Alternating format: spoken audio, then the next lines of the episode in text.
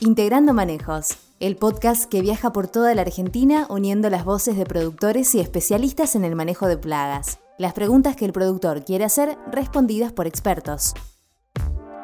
Conversan en este episodio el socio del programa REM, ingeniero agrónomo Carlos Grosso y la ingeniera agrónoma Rita Robledo de APC. Hablamos del monitoreo profesional para enfermedades de trigo y cebada y nos preguntamos, ¿cuáles son las recomendaciones básicas que el profesional debe cumplir para realizar un diagnóstico preciso? ¿A qué hacen referencia los términos incidencia y severidad? ¿Cómo manejar los umbrales?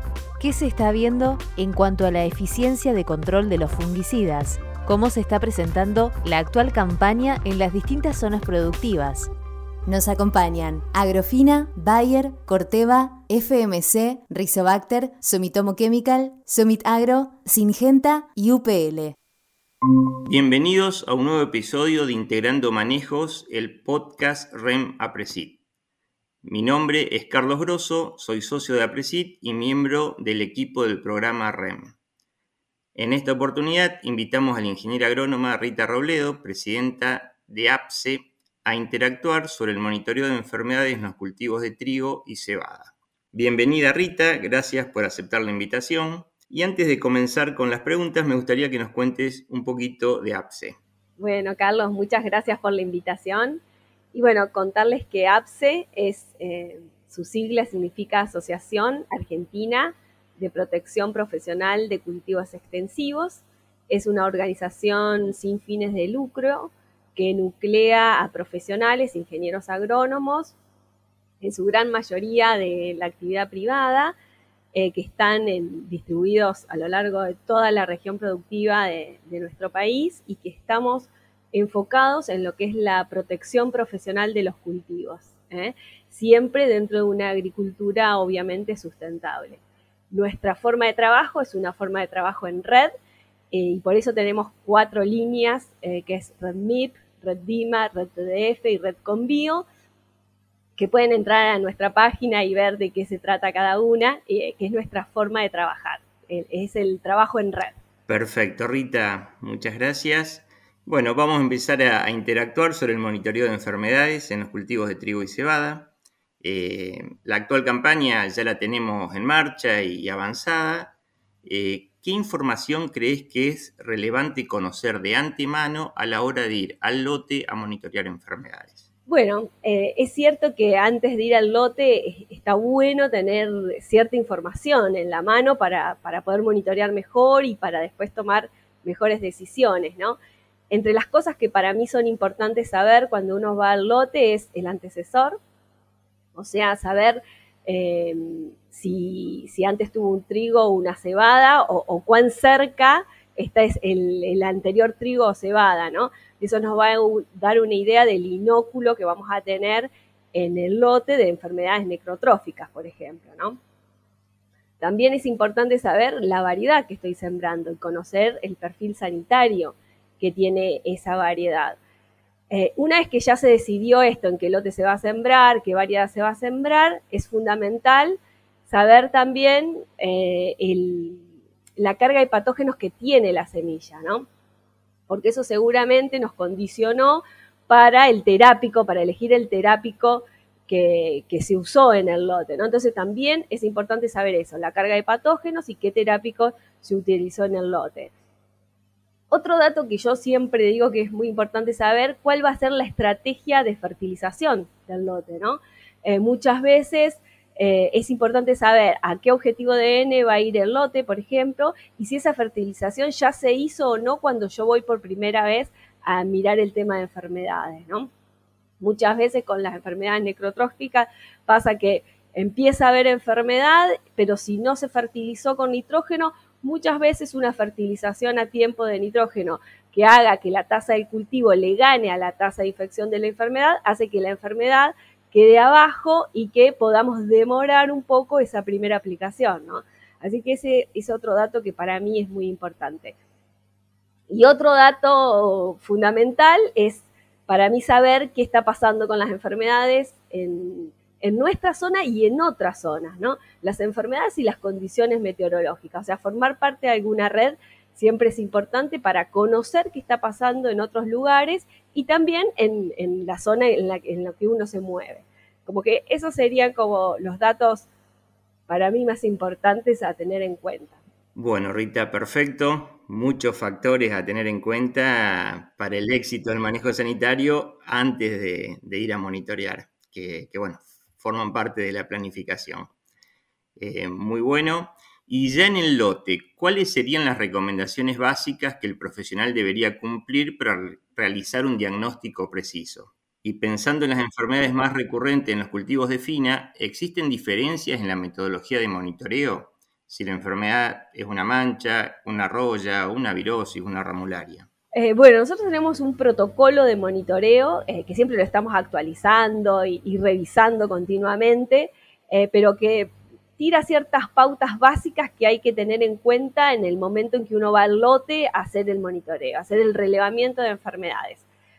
como por ejemplo, entrar al lote y tomar del mismo unas 30 plantas separadas entre sí unos 15 metros unas de otras.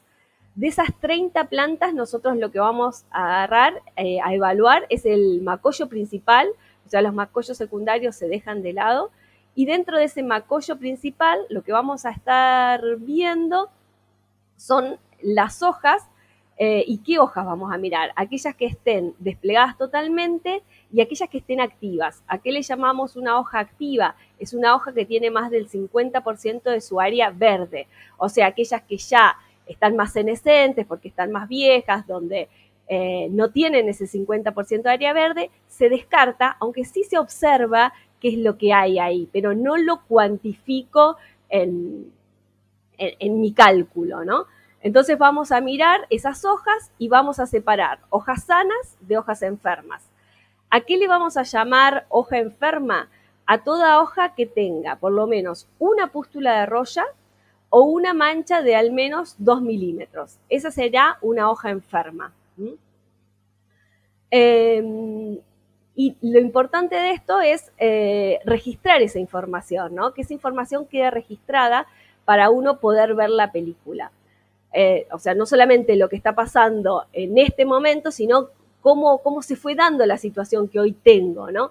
Que eso nos ayuda también a tomar mejores decisiones, conocer cómo se, se viene dando, cómo viene avanzando la enfermedad.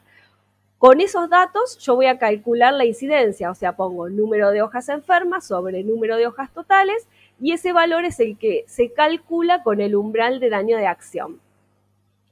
¿Qué frecuencia eh, tenemos de, monitoreo o acordamos que es la mejor.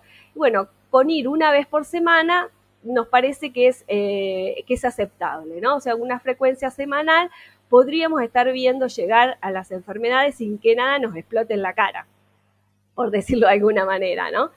Eh, esto para todas las enfermedades de origen fúngico, por ahí la que sale de esto es ramularia, que es una enfermedad que cuando uno la ve eh, ya es, tarde, ¿no? Habría que aplicarla como de manera preventiva. Y ahí lo que nosotros decimos, apoyémonos en los laboratorios, que nos puede dar un dato de eh, qué hay en ese lote. Pero bueno, generalmente la que va marcando en, cebada el ritmo de aplicaciones son las otras manchas, ¿no? Mancha en red, que aparecen antes, caldadura, bipolaris. Y muchas veces uno lo que elige es algún producto que también controle ramularia y, y quedar protegido. Y frente a esto también decir que siempre que hay alguna duda de alguna mancha que genere sospecha, que, no es la típica del libro, por decirlo de alguna manera, bueno, tener algún laboratorio de confianza como para poder enviar la muestra y hacer un diagnóstico más acertado todavía, ¿no? Perfecto, Rita, muy claro. Eh, bueno, hablábamos de incidencia, eh, también el otro concepto que, es importante, que escuchamos mucho, es severidad para tomar decisiones. Eh, me gustaría que, si nos puedes definir eh, bien esos dos conceptos y si puedes darnos algún ejemplo a la hora de pensar en los umbrales para la aplicación de fungicidas integrando estos conceptos. Bien, bueno, incidencia, como ya dijimos, es número de hojas enfermas sobre números de hojas totales. Ese es el valor de incidencia. Y severidad es dentro de esa hoja enferma qué porcentaje de esa hoja está ocupado por la enfermedad. Para lo que es eh, monitoreo de lotes a campo, nosotros nos manejamos mucho con el valor de incidencia, porque es un valor más objetivo, es muy práctico, no hay como nivel no hay lugar a duda, está enferma o está sana, digamos. La severidad es un poco más eh, compleja, más eh, que, cuesta más ponernos de acuerdo cuánto es un 20%, cuánto es un 15%. Entonces lo dejamos para, para algunas situaciones particulares, eh, por ejemplo, cuando las incidencias llegan a niveles muy altos, entonces ahí vemos cómo la severidad se aumenta o se estanca para decidir una segunda aplicación, para esas cuestiones. Pero después, con incidencia, en gran parte de toda la zona productiva nos podemos manejar muy bien y los umbrales eh, de acción que estamos eh, utilizando son para roya estriada un 5%, para roya de la hoja un 10%, para lo que es manchas entre un 20 y un 25%. Pero siempre tengan en cuenta que estos son umbrales de daño de acción, cuando yo acciono contra una enfermedad. O sea, el nivel de incidencia es muy importante, pero también uno lo, lo puede ir manejando, es como una idea de cuánto es mucho a veces un ejemplo que yo siempre pongo por ahí en las charlas o, cuando me consultan sobre este tema, no es lo mismo el nivel que yo uso para un productor que ya compró el producto, lo tiene en el galpón y tiene la pulverizadora ahí al lado, lista para usar, que aquel productor que yo sé que cuando le digo que llegamos al umbral empieza a cotizar el producto, ¿no? Entonces, bueno, tengamos presente eso, que, son valores de referencia. También influye el potencial del lote, la variedad, cuán sensible es la variedad, la enfermedad, cuán agresiva es, cuán rápido avanza, las condiciones meteorológicas, o sea, son muchos factores los que hay que tener en cuenta a la hora de la toma de decisión. Buenísimo, Rita, y bueno, y también eh, agregar que son valores muy bajos, eh, porque eh, un cultivo de trigo en ese momento puede tener tres hojas y un 10% de incidencia es que cada tres plantas, cuatro, tener una con una, con una hoja, con una pústula. Son, son valores muy bajos y, como también decía Rita, eh, si esperamos tener más incidencia y recién ahí empezamos a cotizar el producto, eh, bueno, terminamos llegando tarde. Sí, sí, tal cual. Eh, Yo a veces lo que digo, cuando uno se baja de la camioneta y sin hacer esta evaluación uno ve algo de roya, generalmente está por arriba del 10%. O sea, ya casi que está llegando tarde. Eh, o sea, cuando uno tiene un 5%, si no haces el recuento así protocolizado y demás, no la ves, se te pasa por, se te pasa por alto. ¿Mm? Eh, Perfecto. Así que bueno, para tenerlo en cuenta. Bueno, eh, según la encuesta de manejo realizada por REM, eh, el 92% de los socios de Apresit hacen al menos una aplicación de fungicida en el cultivo de trigo y el 88% hacen una aplicación en el cultivo de cebada. En trigo, principalmente, se usan mezclas dobles de estrovirulina más triazol, y en cebada hay un alto porcentaje de uso de mezclas con carboxamidas, aunque ambas se usan en, los dos cultivos.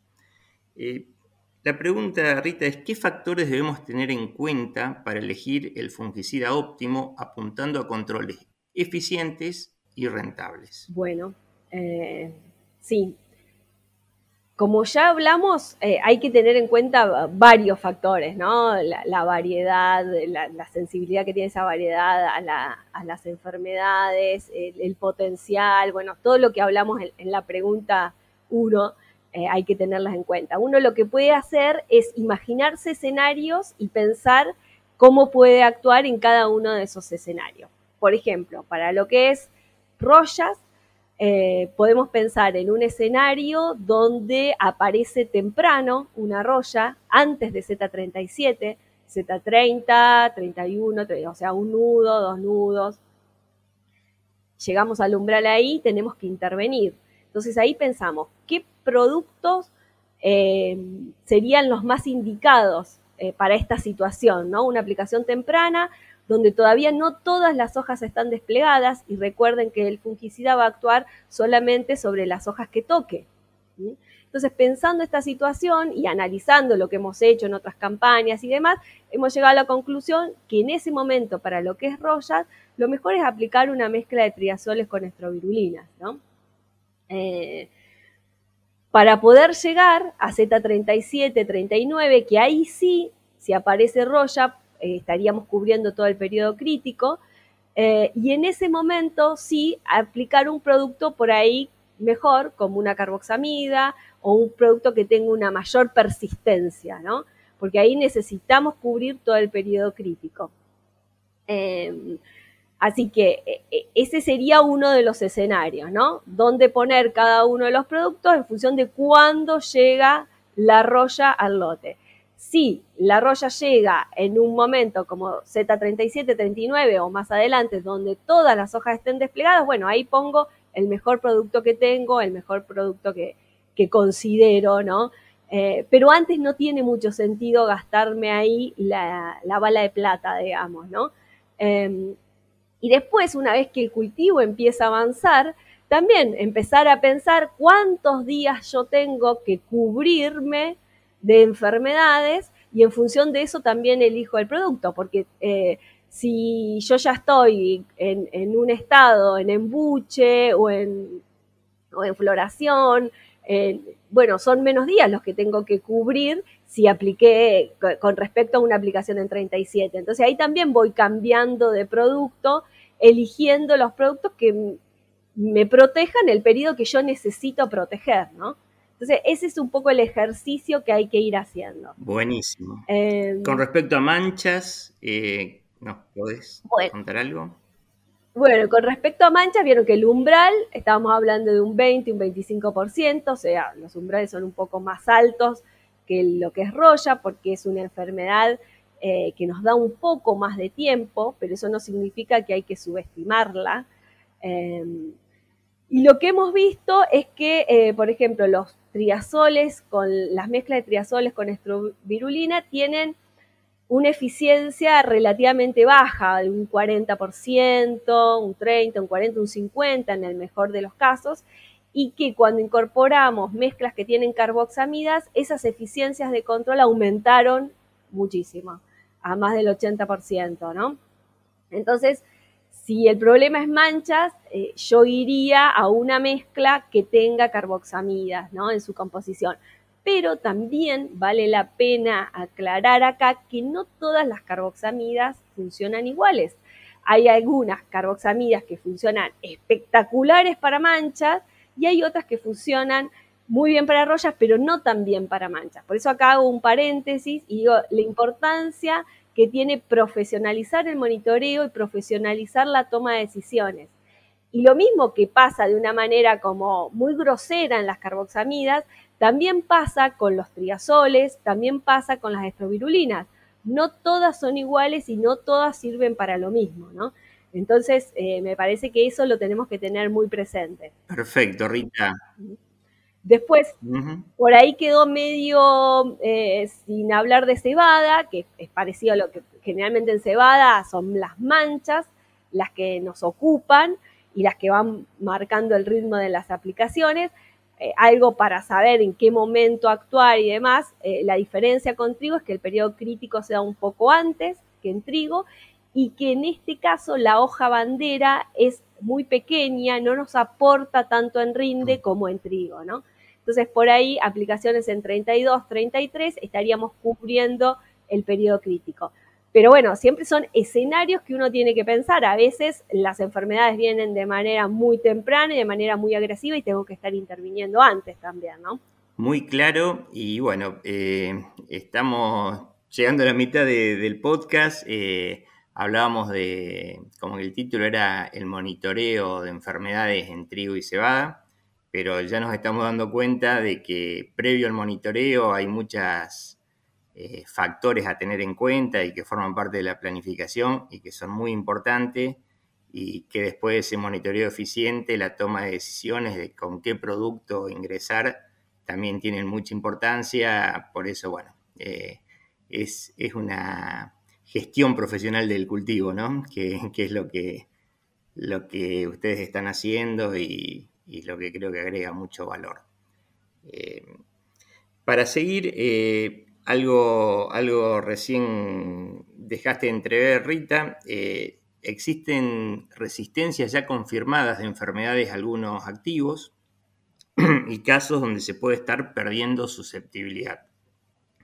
¿Qué están viendo desde APSE en cuanto a la eficiencia de control o sensibilidad de los fungicidas? Eh, bueno, nosotros lo que estamos viendo es, eh, lo vamos a separar por enfermedad, por ahí para, para analizar qué estamos viendo en cada una, a nivel de lote, ¿no? A nivel de investigación está todo lo, lo que Carbona, ha investigado y eso por supuesto que lo tenemos ahí siempre muy presente eh, y estamos tratando de ver cuándo lo vamos a ver eh, en, los lotes, ¿no? Estamos como muy atentos a eso.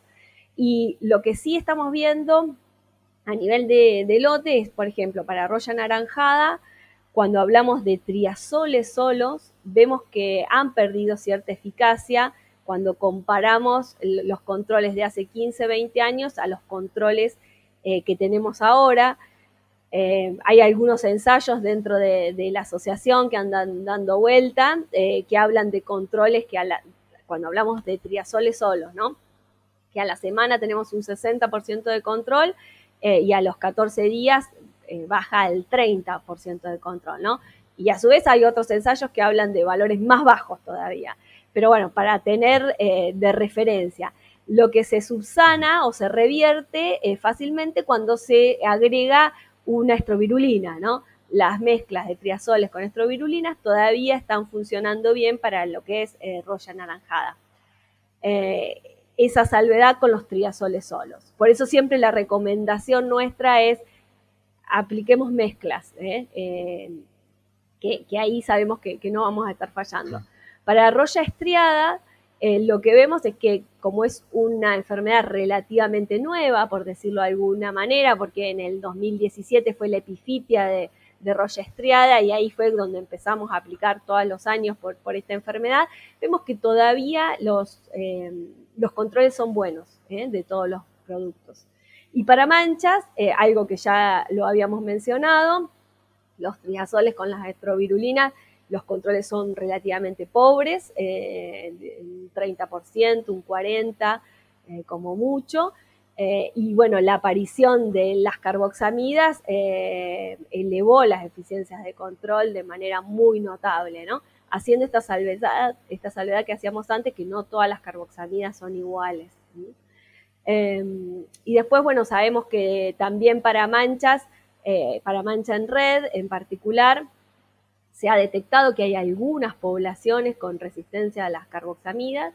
Nosotros todavía a nivel de lote no lo estamos viendo, pero la realidad es que nosotros a nivel de lote siempre ponemos mezclas también, ¿no? Mezclas dobles con carboxamidas o mezclas triples. Eh, entonces, bueno, todavía a nivel de campo no lo estamos detectando, pero sí estamos como muy atentos a eso y, algo que, que, estamos reforzando mucho, esta idea de que aplico y no es que me desentiendo, ¿no? Intervengo con un fungicida, pero no me desentiendo. A la semana voy y veo qué pasa, y veo qué pasa con esa enfermedad, porque es algo que, puede aparecer de un momento a otro en nuestros lotes, ¿no? Así que bueno, e, eso es un poco lo que estamos viendo. Muy, muy buen resumen, Rita. Eh, bueno, ya estamos a mediados de la campaña fina. Eh, ¿Cómo vienen monitoreando desde la asociación la problemática de enfermedades en las diferentes zonas, tanto en trigo como cebada? Bueno, nosotros desde RedMeat, que es una de las redes que nombré al principio en las que estamos trabajando, que es una red de alerta de adversidades, eh, estamos realizando informes y viendo cómo estas enfermedades vienen avanzando. Hasta el momento lo que estamos viendo que para lo que es roya estriada, de los 12 nodos que conforman APSE, en 7 se, especificó la, presencia de roya estriada. ¿no? Y en los nodos del NOA, Entre Ríos y Norte de Buenos Aires, están con una alerta amarilla, o sea, con una presión mayor al día de hoy, ¿no? Eh, para lo que es roya de la hoja, de los 12 nodos, en 9 se detectó la presencia de, esta enfermedad. Eh, y las mayores presiones se dieron en Córdoba Este, NOA, eh, Entre Ríos y Norte de Buenos Aires. Y para lo que es mancha, de, de los 12 nodos, en tres de ellos se observó presencia de la enfermedad, siendo los nodos del sur los, los que más presión tienen de la misma. ¿no? Y para lo que es cebada, eh, mancha en red eh, apareció en el oeste de provincia de Buenos Aires, en el, suroeste y en el sudeste, en esos tres nodos, y escaldadura y bipolaris en, en el nodo del sureste. Esto es muy dinámico y va cambiando. Seguramente mientras yo estoy hablando están detectando en otros nodos también presencia de las enfermedades, pero esto es así. Pero bueno, los animo a, revisar nuestros informes que están de manera pública para todos y que cada 10, 15 días están saliendo a la calle. Perfecto, sí. Hoy, hoy estamos grabando esto 22 de agosto del 23. Claro. es una enfermedad que queda obsoleta muy rápido, una, información que queda obsoleta muy rápido esta. Bueno, Rita, ya llegando al final, ¿cuál sería el mensaje pensando en la planificación de la próxima campaña ya? Eh, teniendo en cuenta uso de semilla, variedades, elección de lote, rotación. Bueno, un poco es repasar lo que hablamos en la, en la primera pregunta, ¿no? Eh, elección del lote, que, el trigo, la cebada esté lo más lejos en el tiempo posible eh, del lote que vamos a sembrar, ¿no? Eso a, veces hay rotaciones que son como mucho más intensivas, digamos, sobre todo en el sur, y a veces eso no se puede. Eh, eh, pero bueno, sepamos que cuanto más cerca tenemos un trigo o una cebada del, trigo y cebada que vamos a sembrar, más problemas de enfermedades necrotróficas vamos a tener. Tenerlo presente, aunque sea. Y en el momento de elegir las variedades, bueno, muchas veces, siempre obviamente lo que piensa el productor es una variedad de potencial.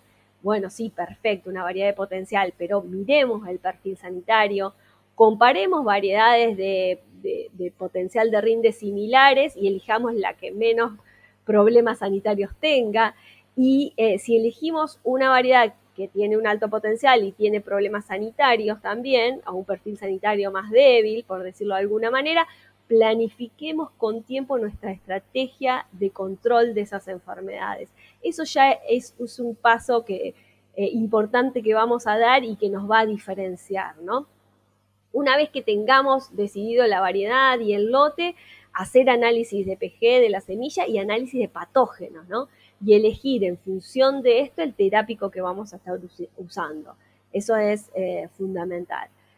Eh, planificar el monitoreo de las enfermedades, quién lo va a hacer, cómo lo va a hacer, cuántas veces va a ir al lote, eh, incluirlo dentro de los costos de, planificación del cultivo en sí.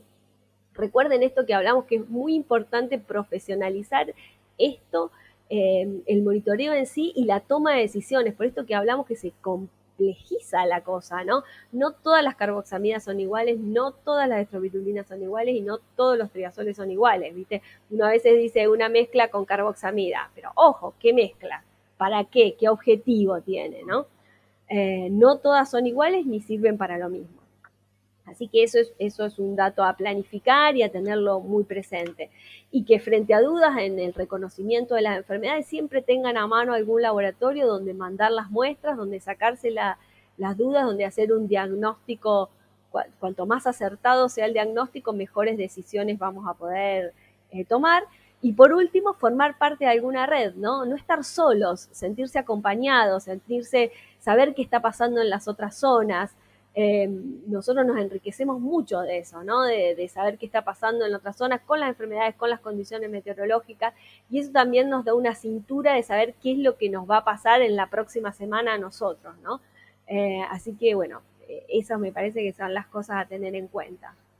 Bueno, Rita, muy interesante. Eh, ya para, para cerrar, eh, nos interesa si desde la amplitud de visión que generan las más de 400.000 hectáreas de monitoreo profesional de cultivos que APSE lleva adelante, que están distribuidas en casi todo el área agrícola de Argentina, si desde esa visión nos puedes dejar un mensaje de a qué deberíamos apuntar o prestar más atención para aumentar la producción, con rentabilidad y con la sustentabilidad que, el mercado no, nos demanda. Bueno, Carlos, eh, desde mi humilde opinión, el, trabajo en red que hacemos desde APSE eh, lo veo como algo fundamental. En lo personal no me imagino trabajando sola. Eh, ya es, es, una manera de, trabajar, de vivir la, experiencia de, trabajo, que, que, es esta de trabajo en red, ¿no? De estar conectados unos con otros.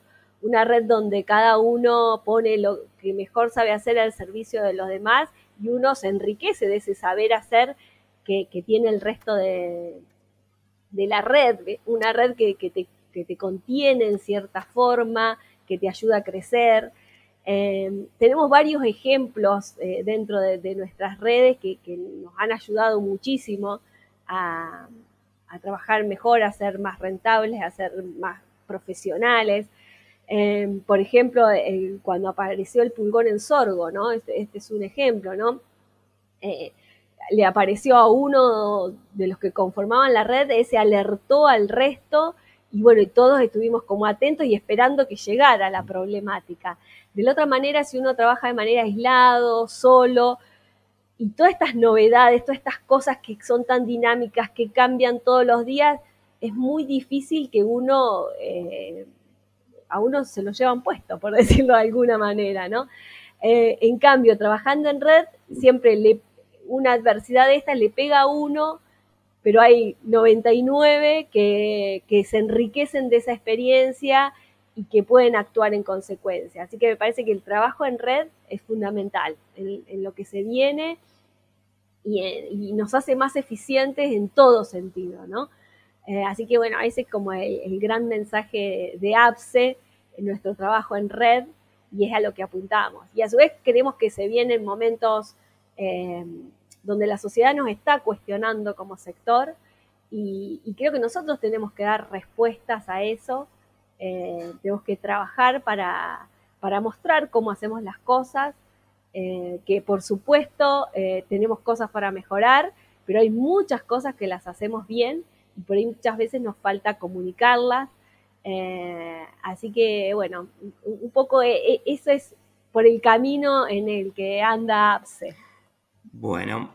No sé si contesté tu pregunta. Sí, sí, ampliamente. Eh, y, como ya, ya dije en otra oportunidad, digamos, eh, pensamos en hablar de monitoreo de, enfermedades en los cultivos de, fina y, como APSE es el especialista, pero nos damos cuenta que aparte del monitoreo, eh, la importancia de la planificación y la importancia de incorporar eh, cada vez más conocimiento a cada una de las decisiones que tomemos y, que eso viene de la mano del trabajo en red, que, la verdad que, es un gran ejemplo y nos muestra un gran potencial. Muchas gracias Rita por, la predisposición, por la claridad de tus conceptos y por esa energía positiva que siempre contagiás. Felicitaciones por la labor en APSE desde REM y APRESID muy, muy agradecidos. No, muchas gracias a ustedes. Eh, la agradecida soy yo de que me hayan convocado para este podcast. Gracias. Nos acompañan Agrofina, Bayer, Corteva, FMC, Rizobacter, Sumitomo Chemical, Sumit Agro, Singenta y UPL. Para ver más contenido de la REM, podés entrar a la web de Apresid o suscribirte a nuestro canal de YouTube.